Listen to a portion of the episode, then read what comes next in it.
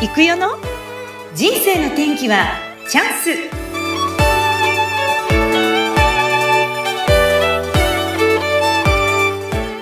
人生の天気はチャンス。この番組はゲストさんの人生を自らの口で語っていただきご自身の人生の振り返りや人生観などを探っていく番組です。本日のゲストは静岡県富士宮市で大人のたしなみサロンを開いていらっしゃいます柏木由美子さんがゲストです。由美子さんこんにちは。こんにちは。では、由美子さんから自己紹介をお願いいたします。はい。えー、私は自宅を改装して大人のたしなみサロンというのを主催しております。柏木由美子と言います。よろしくお願いします。はい、よろしくお願いいたします。そのキーワードとなる大人のたしなみサロンってこれ一体何ですか？はい、これはですね、もうできたばっかりのサロンでございまして、はい、えー、先月あたりにやっと自分で、うん、あの、まあ、壁を張ったり、漆喰貼ったりっていうことで、手作りで自分の家を改装いたしまして、はい、で、あの、お茶室なんかも自分で作ってしまいまして、お茶を楽しんでいただいたりですね。あと、ピアノがあるので、あの、まあ、自分も弾きますので、それでコンサートをしたりですね。そんなようなことをして、またこう、こう先生をお呼びして、なんか楽しい講座を開いたり、まあそんなことをきっかけにしまして、はい。あの、まあ、あんまり知らなかったお友達同士とか、全く知らなかった人たちが、パッとそこで集まって、ちょっとしたあの楽しい時間を軽く過ごしていただいて、またさよならって解散するような、なんかこの、さらっとした軽い感じの集まる場所っていうのを作ってみたいなということで。で、名前を大人のたしなみサロンという名前をつけてみました。はい。素敵ですね。しかも改装は誰かの手を借りたわけじゃなく、ご自身で漆喰も使ったりとかして、はい、で、茶室も作っちゃったんですか？すごい方ですね。そうなんですね。はい。あの、由美子さん実はですね、もともとはピアノの先生ということで、非常にピアノ歴が長いんですよね。で、ピアノをご自宅で教えてずっとやっていらっしゃったんですけど、まあ、それだけじゃもう飽き足らずにそういうサロンを開いた。ということでよろしいでしょうか？そうなんですね。はい、そうです。はい、あの、私実は先日の生前葬というイベントで由美子さんとお会いしてるんですが、もうジャンルも幅広くって、何から何までいろんな分野がこう演奏できるんですか？はい、そうですね。元はやっぱクラシックの方をあの子供の頃から勉強しておりまして、はい。で、えっと、今回、そう、ポピュラーなんかもやるんですけど、今回、あの、ジャズシンガーの方の伴奏を初めて挑戦しまして、もうジャズまで、あの、勉強するということになりまして、まあ、いろんなジャンルをやらせてもらってます。はい。あの、ピアノ歴が何十年でしたっけ？えっと、まあ、子供の頃からだと、まあ、50年。50年やってらっしゃって、講師歴も40年ということで、はい、これまでには生徒さんは、どのぐらい教えていらっしゃるんですか、すね、多分、100人とかちょっともうそれも超えてるぐらいだとは思うんですけども、すごい。はい、長くやっておりますね。ねすごい。はい、そんなピアノの先生だったんですが、ということはもともと子供時代はピアノがお好きだったんですか？あの、まあ、母がやってたっていうことで、なんとなくお母さんと一緒に習ってたっていうので、ずるずる、まあ、やめずにやってたっていうぐらいの感じなんですね。はい。いや、すっごいピアノ楽しいと思ってやってたわけでもなく、なんとなく続けていたんですね。はい。で、高校になった時にですね、なんか進路決めなきゃいけないということで、はい、なんかこう、学部の名前をバーっと見ても、何にもこう自分でフィットするものがなくって、うん、いや困ったね、自分何、大学は行ってみたいと思うけど、何をやろうかしらっていうことで、だったら、やっぱこれ、ピアノ、音楽、やりたいことって音楽なのかなっていうことを 考えたわけですよ。突然ですけど、まあ、高校3年生でしたけど。ええー、高校3年生で、なんとなくなんだ。3年の夏ぐらい。まあ、はいはい、そうですね。もう、これは困ったという感じで、そうなんです、そうなんです。じゃじゃあ、そこからやっぱりピアノの方に行こうと、なんとなく決めて、そして、大学は音楽を専門でやるわけですよね。そうですね。うん。はい、えー、すごいですね。うん。はい。で、そこでですね、あの、高校の時に、はい。あ、その、なんでそんな音楽音楽と思ったかっていうと、まあ、うん、その YMO っていうですね、イエローマジックオーケストラ。私大好きでした、子供の坂本龍一さん。そうなんです。細野晴臣さん。坂本、そうなんです、そうなんです。うん、そうなんです。高橋さんとね。そう高橋さん。えっ、ー、とね、あのー、坂本龍一さんがですね、ラジオの番組で、はい、あの、作曲家の卒業だっておっしゃったんですよ。で、作曲家かっこいいと思いまして、もうただただそれだけで、はい。でも、あの、ピアノの先生ですね。あの、大学で教えてらっしゃる、あの、ピアノの先生、中澤博恵先生っていう方なんですけども、お尋ねして突然、あの、作曲家になりたいんですけどって 言ってみたんですね。そしたら、うん今から作曲っていうのは大変だから、まあ、ピアノを一生懸命練習なさったらどうですかって言われまして、じゃあそうしますなんていう感じで。先生もびっくりした感じだったんですね。うん。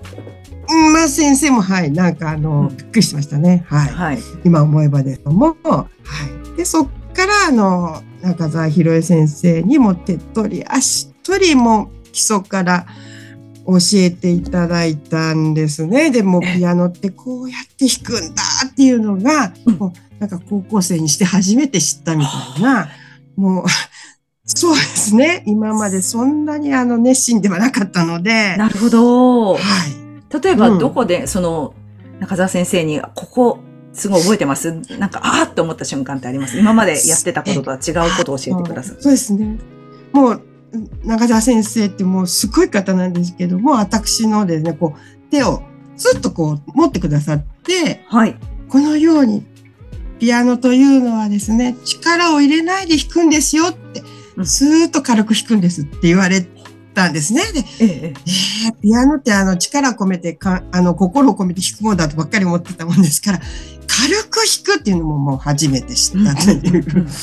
そうとですね。で、もう、あの、うん、手なんか持っていただいてですね、あの、人差し指をですね、これ2番の指って言うんですけど、はい、この人差し指をですね、こうクッと曲げるんですよ。第一関節と第二関節をグッと曲げてみなさいって言って曲げるんですよ。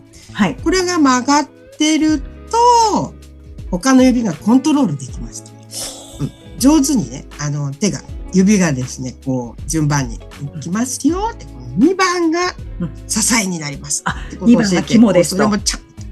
そうです。2番の人差し指ですね。そう、クッとこう曲げるのが、あの、大事なですっても中澤先生がこう手を取って教えてくださったっていうことで、うん、で後から知ったんですけども中澤先生がですねこう偉大なる先生で、はい、あの生徒の手を持ってですねこのようにってねあの教わった人って未だかつていなかったみたいで他の あのお弟子さんの話聞くと「えあなたそんな手を握ってもらって教えてもらったのなんて言われて、羨ましいとか皆さんに言われて。羨ましいって言われちゃうんですか、うん、だから、そうなんですね。だから、そうやってもう手っ取り足取りも中澤先生が教えてくださったっていうのは大変珍しいケースだったみたいです。まあ、そのぐらいなんですかね、はい、やっぱ熱心さが伝わったとか、あれですかね、心を動かされたんでしょうか、先生は。そうですね、先生、そう、そんな、あの、高校入ってから急にね、音楽進みたいっていう人も 珍しかったのかもしれない。そうですよね、絶対ね。そう、まずそこだったかもしれないんですけど、えー、まあそんな熱心に、あの、まあそうですね、熱意があったのかな、気持ちだけは伝わって、たのかもしれませんね、うんうん、先生にね、はい。でもまあ本当にこのピアノの弾き方をまた習い直して、あ、こんな風に弾くと楽しいんだっていうことに気づくことができた学生時代。うん、で、じゃあ学校を卒業してすぐ、うん、じゃあどこかにお勤めになったんですか？それともご自宅でやられたんですか？ピアノは。で、あの、それがですね、あの、お勤めって皆さんね、会社にお勤めしてましたよ。あの、だけど私もなんか、なん、なんかぼんやりしてたというか、うん、一度も会社にお勤めしたことがない状態で、うんうん、はい。で、家でピアノ、生徒さんに来ていただいて教えたり、うん、あとはこの出張レッスンに行ったり、うん、楽器屋に行って、あの、教えたりとか、まあもう自由気、はい、もう卒業してすぐに自由気ままな、はい、生活に突入という。突入されて、はい、でね、でも先生としてこう、あの、こう、活動されていくわけなんですけど、で、そんなこんなで、ご結婚がその後待ってらっしゃいますよね？はい、そうなんですね。もうなんか、もう2年ぐらいですぐ結婚してしまいまして。それは、あの、電撃な、はい、こう、ビビビ婚ですか？じゃなく、恋愛とか。あ、それですか？なんかですね、うん、なんか主人はね、なんか、結婚してくださいって一生懸命言うもんで。え、それは向こうから、あの、見初められたんですね？ご主人から。そうですね、なんか、はい。あ、あのね、うん、幸せにしますから必ずって言われたんですよ。いやすごい。どこで知り合ったんですか、ご主人と？え、それは、あの、友達っていうか、知り合いの紹介っていうことですよね。うんうんうん、そう。で、その話ですけども、何十年って、まあ結婚っていろんなことがあって、山あり谷あり、いろいろあって、でも、本当にふとですよ。うん、あの、思ったんですよね、最近。あの人あんなことをね、幸せにしますって言ったけど、うん、結局幸せにしてくれたんだなってね。なんかつくづく思った瞬間があったんですね。いろんなことあったけれども、はい、あの人が言ったあの言葉は、間違いじゃない。うん、結局、うん、あの、正しかった。うん。本当だったなっていうことをね、なんかじわーっと思思い返したことがありました。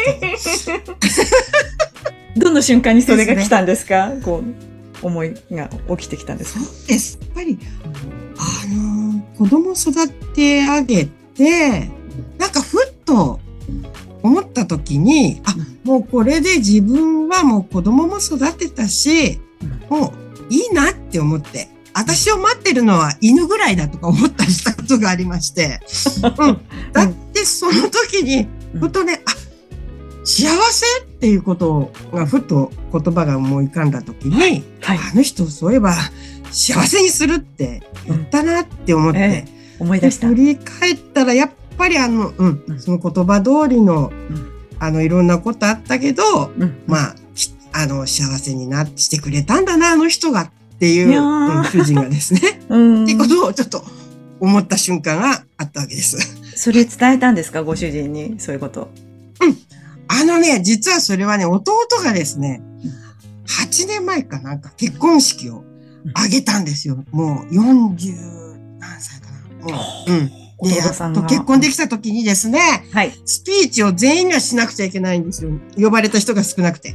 で、で自分の番になった時に、うん、私は、もう主人にこうやって幸せにするって言われて、はい、そして幸せになったって。だから弟にね、弟よ、君もこのね、お嫁さんを絶対幸せにするんだよっていうね、まあ、そんなメッセージをし,、ね、しながら、何気に夫に伝えておきました。まあ素敵です、素敵です。あでも、たまらないですね。ええー、素敵ですね、はい。そうやって今、実感できると本当に幸せなんだなと思います。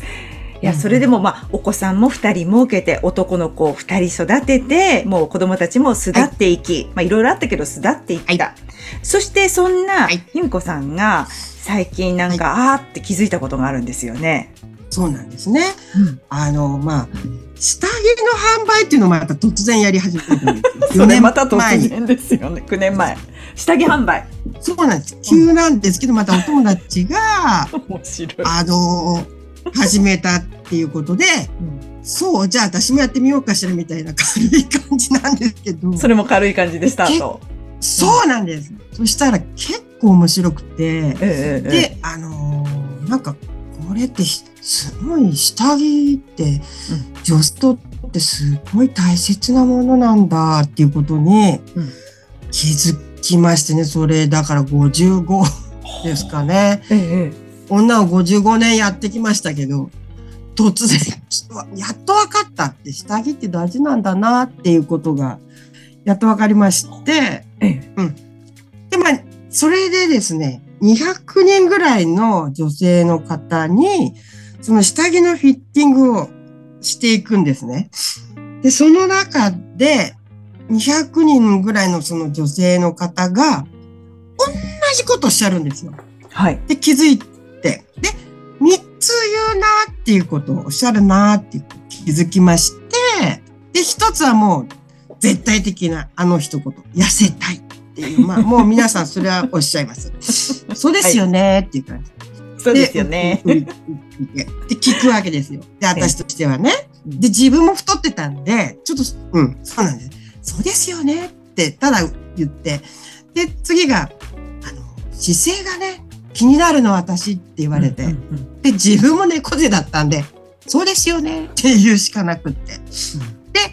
で、で、三つ目はですね、心が塞いじゃって困るのよって言われて、うん、そうですよね、なんて感じで。そうです。三つのお悩みがもう分かってるのに、うんうん、そうですよねしか言えない自分って何なのって思いまして、これはちょっと自分でまず痩せてみようということ。はいで、姿勢ってね、こう猫背ってどうやって治るの、治るのかしらとか、はい。で、こう自分もこう心をすむことがあるから、それどうやってこう気持ちを転換したらいいのかなって、誰か教えてくださいみたいに思ってたわけですよ。はい。で、そしたら、あの世の中ってこう、いろんなお勉強されてる方が結構いらっしゃって、で、講座っていうのを開いてるんですね。で、そういう講座をですね、こう、片っ端から受けまくって行ってみました。うん、で、そしたら、こう、一つ一つのその三つのお悩みに、ちょっとずつですけども、アドバイスってほどでもないんですが、私はこういうふうにしてるんですよっていう、なんかこう、ちょっと返しができるようになってきたんですね。はい。で、この講座っていうのが、なかなか素晴らしいものだっていうものに気づいたわけです。気づいた。55になって。はい。うん、はい。そこから受けまくって気づいた。勉強してする楽しみみたいなのを感じるようになったってことですよね。うん、そうですね。うん、こう講座を受けるそのまあ4人とか5人とかね知らない方が集まって、うん、で一つのテーマであのお悩みをあの共有しながらあなたもそうなの、私もそうなのよ、なんて言いながら、楽しく、その本当に1時間半ぐらいなんですけれども、それ過ごすっていうことが、本当になんていうか、こう心がどんどん晴れていくし、はい、こう塞いでる心がこうパカってこう蓋が開くんですよね。なんか開く瞬間、心が蓋が開くっていうんですかね。ええ、で、お悩みにお答えするんだったら、じゃあ自分でなんかこう場所を作って、うん、で、なんかこう楽しく過ごしていただいて、ちょっとこう知識を教えていただいてって、うん、これってお悩み解決するんだったら、うん、自分でね、場所をこう提供するっていうのはすごくいいんじゃないかなってことに、こう思いが至ったわけですね。なるほど。はいそれが今にこうつながってきてるんですかね、そうすると。と思いますね。大人のたしなみサロンっていう。ということで、じゃあもう本当に今までやった講座ってどんなものがあるんですか？具体的に。そうですね。最初はですね、あの、もう皆さんのお悩みを痩せたいっていうことで、うんうん、で、あの、最初は、あの、痩せることを教えてくれますっていう薬剤師の方に出会いまして、でその方がどうして太るのかっていうことを、うん、あの、血糖値の上がり下がりとかですね、それを中心に、あの、教えてくれたんですよ。うん、で、なんだと、自分は、その、血糖値がガンって上がる食べ方してるんだなっていうことを教えてもらって、じゃ血糖値が上がらない食べ方を変えればいいんだっていうことが分かったわけです。その講座で受けて。うん。うん。で、そこにちょっと気をつけるようにしたら痩せたんですね。なんか我慢したわけじゃなくて、食べ方を変えただけ。うん。その血糖値の知識を得ただけで、あ、自分が今こういう血糖値上がっちゃってるからちょっと気をつけようとか、うん、うんうん、あ、今下がってるからなんかこう気持ちが落ち込んでるんだなとか、そういう見方ただ落ち込んでるんじゃないんだなっていう。そうです。そのちょっとしたそう、専門家の方の知識によって、そう、痩せることができたんですよ。なるほど。はい。そうですね。はい。ご自身がやっぱり体験して変化をして良くなっていってるからそれも伝えることができるし、うん、意外にじゃあその女性の悩みってこの3つだなっていうことに気づいたのででそれは由美子さんにとってどんなあれだったんでしょうかね、うん、そういう喜びというふうになってったんでしょうか？ああ、やっぱこう、うん、知らないことを、その講師の方が生き生きと教えてくださると。で、その講師の方はすごいこう、お金と時間をかけてその勉強されていて、で、その情報っていうのはもう最先端の情報なんですよ。大学の教授とかなんかす、うん、からの得た知識なんで、それを私にこう分かりやすく噛み砕いて、今あなたに必要な情報はこれですねって言って、こう、パッとこう出してくださるっていう、そういうその場っていうのが、うん、なかなか講座っていうの面白いなって思ったりですね。はい。何かその、こう周りを巻き込む力がいつもこうお話しさせていただいて、由美子さんあるなって私もこのね、お話しさせていつも思うんですけども、よくそうやって言われません、はい、周りから。はい。あのー、そうです。なんかね、うん、そもそもなんかお悩み相談を受けるっていうことがよくありますね。はい。はいはい。それで、あの、例えばですね、子育てのあの悩みとかですね。はい。うん。どんなのがあるんですか。旦にこんなこと言われちゃったんだか今日とか、うん、そうですね。あの例えばですね、子供さんがあのまあ私はもう子育て終わっているので、あの進路であの心配息子の進路が心配なのよっていうことで。もっとね、ちゃんと考えてほしいんだけど、息子さんが。うん、うんだけどなんだかちっともね、あの、進路のことを考えてくれないのよね、みたいな話されるか、昨日もですね、そんな、あの、この悩 み相談受けまして。うん、そんな時に何て言うんですか？で、それで、ね、あなたは何て言ったんだ？どうするのあなたって言ったって言うから、うーん、そう、どうするのってね、そんなお母さんが不安になるようなことはね、あんまり言わない方がいいかもねって。うんうん、あなたのね、もう、うん、あなた自体が素晴らしいんだから、うん、あなたのね、素晴らしい、あなたの素晴らしいまた大事な息子さんなんでね、うん、もう本当にね、そうね、わかるわ、その通り大丈夫よって言っておけば必ず、うん、その息子さんが自分で自分のいい道をちゃんと探してくるから、うん、あの、大丈夫よ。そうなの、大丈夫、大丈夫って言っておけさえすれば、絶対大丈夫って話を。例えばそんな話をするわけですよ。そしたら何ておっしゃってました？お相手の方は。そうなの、うん、いいこと聞いたみたいな感じで言ってくれて、なんかこう、パーッとこう、顔が明るくなる、うん。なんかそうやって言われると、やっぱり子育てって特にそうですね。やっぱ見えないから不安になってそういう気持ちになるのもよくわかるけど、由美子さんみたいな子育ても終わって、はい、もう元気にお子さんたちも活躍されている方が言うと、はい、そうやって言っとけばいいんだなって、こう、ほっとしますよね。あの、相談者の方はね。うん、そう思いました。そう思いますね。うん。はい。ありがたいなと思います。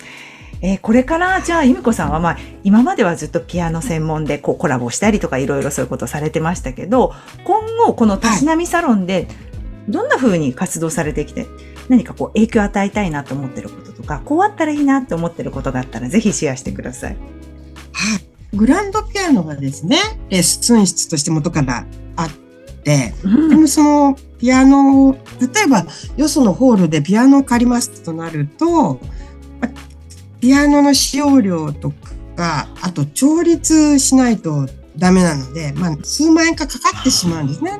ピアノなんか演奏したいなっていうことがあって。もうで、あの、やっぱそれはちょっと、あの、大変だっていうことを思いまして、で、まあ、自宅のその私のピアノでしたらいつもあの調律してあるし、自由にあの無料でそのピアノは使っていただいて、演奏したい方、うん、いろんな、あの、例えばフルート、もう今計画してますけども、フルートを演奏される方を、また私伴奏するんですけども、そんなちょっとしたコンサート開いてですね、うん、はい。そんな大勢は呼べないんですけれども、あの、生の演奏ですよね。生がいい。それをね、うん、ええ、あの、体験していただきたいなっていうことを思ってるんですね。まず第一としてはね。はい。はい。まあ、演奏される方が場所代を払うっとか、そうなっちゃうとまた演奏する人がに負担になるので、うん、もう、うん、もうそういうのがないのに来ていただいた方に、うんまあ、ちょっとチケットというか、まあ、なるほど、うん、払っていただくっていう、うん、1000円とかですね、そのような感じで払っていただいて、はい、そういう場を提供したいなってことですね。はい。考えてます。なるいいですね。せっかくそんな、あの、立派なのがあるから、自分ご自身で作った部屋もちゃんとありま、コンサートホールもありますしね。そこをぜひ利用して、たくさんの方に生の演奏を触れてほしいっていうことですか？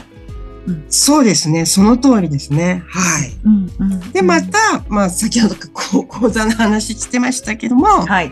まあ、いろんな、あの、ね、勉強された講師の方にいろいろ、あの、お話を、あの、していただいて、また、みんなでまた楽しく、まあ、そういうのを聞いて、また、あ、そうなんだって、また人生のお悩みをですね、一つでもこう、なんかこう、解決というか、うん、うん、のが、うん、糸口なんかがね、あの、あればいいかなと思ってます。うん、はい、なんかそういう人のお悩みをこう聞いたり、こうみんなが元気になっていく姿を見たいっていう、そんな思いも持ってらっしゃるんですかね？そうですね。はい。もう、人と喋ってるのはとにかく大好きなので いろんな、はい。人っていろんなことを教えてくださるんですよね。自分の知らないことを教えてくれるので、うん、人にはどんどん行きますね。人に人に会ったら、そう。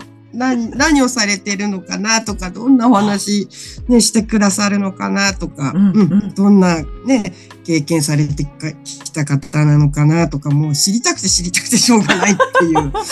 興味津々。なんか自然とインタビュアーになってそうですね、由美子さんね。そうなんですよね。ねでも聞かれて嫌な人はいませんしね、多分お話。はいはい、うん。だから多分、由美子さんがそうやって聞いたら、お相手の方も喜んでいろいろお話してくださるんじゃないかと思いましたね。うんうん、あ人がとにかく好きでとにかく聞きたいっていう思いがあるから、はい、どんどんどんどんアタックできて、こう道が広がっていっていらっしゃるのかなっていうのをなんとなくお話を聞いてね、はい、今日は感じさせていただきました。じゃあこれからも、はい、そんな女性たち、女性に限らないのかな？女性も男性もですか？みんなが元気であるそうですね。はい。そういう場所を提供男性も多いですからね。あ、男性も多いんですね。女性も男性も関係なく、あの、うんうん、ぜひあの、ご自身のお悩みとかもお話しできるような場所を今後も提供していって、はい、みんなが元気になっていく場作りをしていきたいということで、間違いないでしょうか？はい。はい、そうですね。その通りです。大丈夫ですか？もう言い足りないことないですか？大丈夫ですか？はい、大丈夫でございます。OK ですか？うん、はい。ですね。もう来てくださったらな嬉しいですね。大人のたしなみサロンね。そっか、はい。はい。またあの、由美子さんいろいろ発信されていますので、ぜひですね、皆さんあの、つながって富士宮市の、なんていうところにあるんでしょうかここは。富士宮の、どの辺ですか？えっとですね、えっとね、大石寺の近くですね。大石寺の近く？はい、です。大石寺ありますので、その近くで。また、あの、リンク貼っておきますので、ぜひ、あの、つながっていただいて、由美子さんと触れ合ってください。はい、すごく元気に多分皆さんもなられると思います。はい、今日は、大人のたしなみサロンを始められました。柏木由美子さんにゲストに来ていただきました。由美子さん、ありがとうございます。はい、ありがとうございました。ありがとうございました。